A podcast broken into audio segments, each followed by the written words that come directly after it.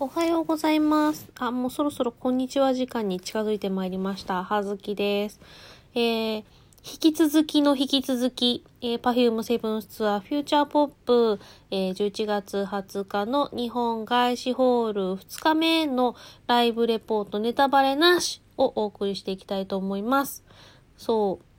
前編撮った、最初に撮った時は、はあ、終わんなかったな、前後編で、つって言ったのに、えっ、と、2回目撮ってる時に、あの、組み分けの話だけで終わり、いやいやいやいや、ライブの、ライブのレポートしてなくないみたいな話になり、まさかの後編になりました。えー皆様お付き合いいただいている方は、本当にありがとうございます。そうそう、中編で、その Perfume のお三方は、客席をすごい見てるよっていう話と、あと、あの、組み分けの話をしたんですけれども、結構ね、だから Perfume は、その曲のかっこよさ、曲をやっている時のその、キレのあるダンスや、あの、美しい舞のような踊りや、その曲のね、かっこよさや、その、まあ、動きもかっこいいしっていう、そのね、曲やってる時のすごいね、キリッとしたね、凛とした空気とかかっこよさとかと、MC の時のゆるさの緩急がね、すごい。で、その、MC がね、めちゃめちゃこう、ゆるいんだけど、あのー、なんだろうね、すごいね、楽しいのよ。あの、なんだろう、親しみがというか。結構ね、お客さんにも話を振ってくれたりするのもあるけれども、なんかね、こないださ、みたいな、すっごいあの、え、これライブ会場でする話くらいのね、レベルのね、話をしたりとかもあるし、なんかもうほんとね、喋ってるのを聞いてるのがね、楽しい。ほんとね、トーク上手だよね。あのーすごいと思う。まあね、どんどんね、上手になってきているなっていうか、その、ね、今、私とかもさ、ラジオトークでこうやってやらせてもらってるじゃないですか。なんだけど、あの、ね、聞かせる話すごいなって思いますね。でさ、まあ何のかの言って話まとめたりするのも力もあるしさ、そういうの本当あの、特にね、あーちゃんがね、あーちゃんが基本的にメインで喋ることがね、多かったりとかね、してきたので、もうね、あーちゃんのそのトーク力がね、半端ないなと思います。あと最近あの、のっちさん、のっちさんね、神様、あの、よく神々になるので神様って呼ばれてるんですけど、噛む方ね、口辺の方ね。あのね、本当でもね、し、あの、もうね、20代も後半のね、女性に向かってね、言う言葉じゃないけどね、のっち大人になったな、しっかりしてきたな、っていうね、ちょっと親心みたいなね。そう、パフュームって3人、結構ね、もうね、3人をね、知れば知るほど3人ともね、もう愛おしくてしょうがなくなるんだけど、もう尊いし、美しいし、可愛いし、なんだけど、あの、大体みんな見た目からさ、あの、アイドルとかね、女の子たちだから入るじゃない？誰々が好きみたいな、誰推しみたいな入るじゃないですか。で、まあさ、のっち美人じゃん。もう今さ、3人ともすごい美しく成長していい、美しい大人になったけれども、あの、最初にね、こう妹っ子だった頃からさ、あの、のっちがさ、すごいキリッとしたさ、クールビューティーみたいなさ、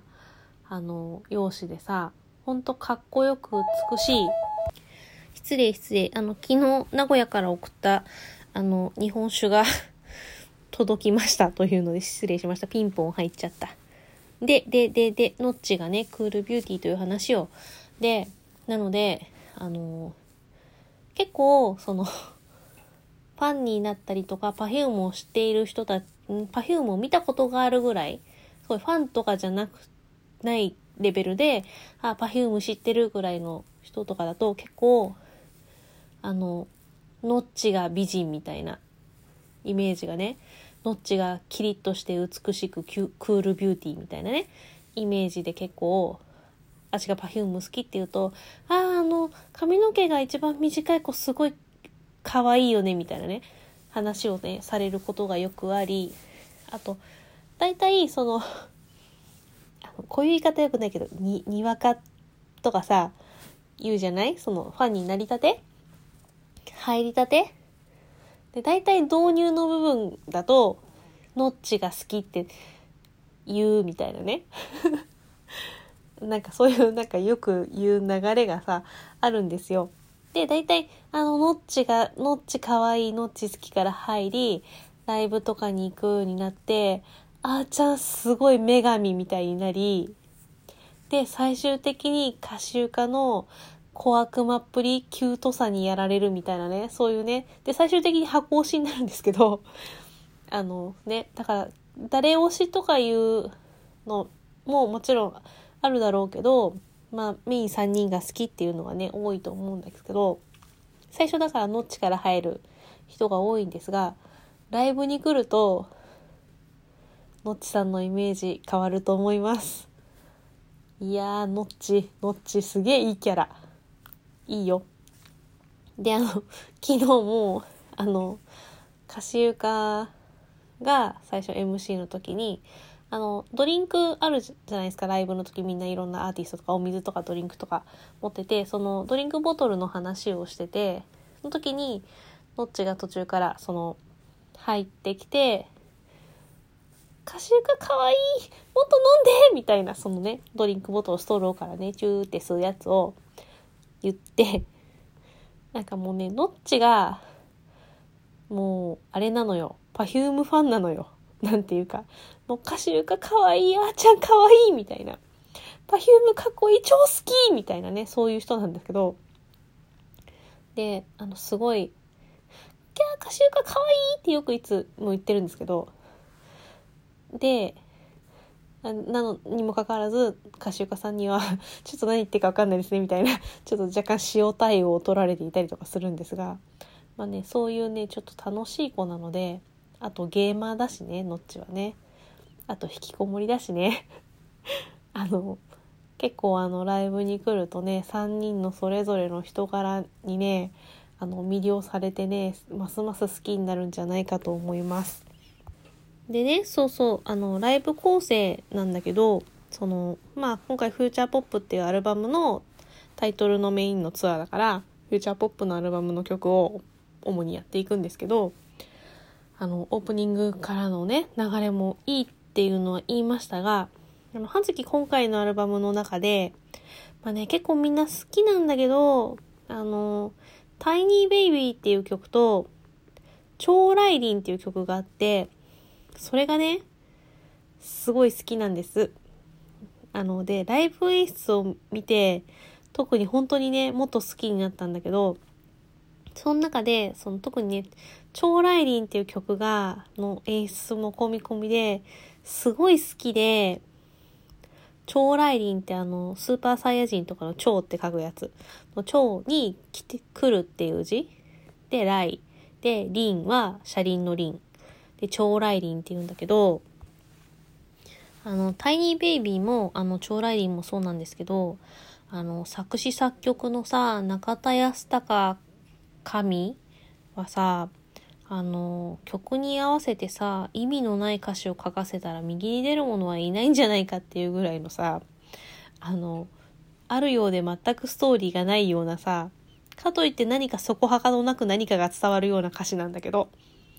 まあ、よくね、インタビューでね、そういうのなんかどうやって考えるんですかみたいなことを言うと、音に合わせてるだけだから特に何も考えてないみたいなことをね、言うんですけど、あの人は。そうそう、それでね、その超来臨っていう曲の歌詞がね、本当にね、あの、何言ってんだかわかんないんですけど、その歌詞の一部が、あの、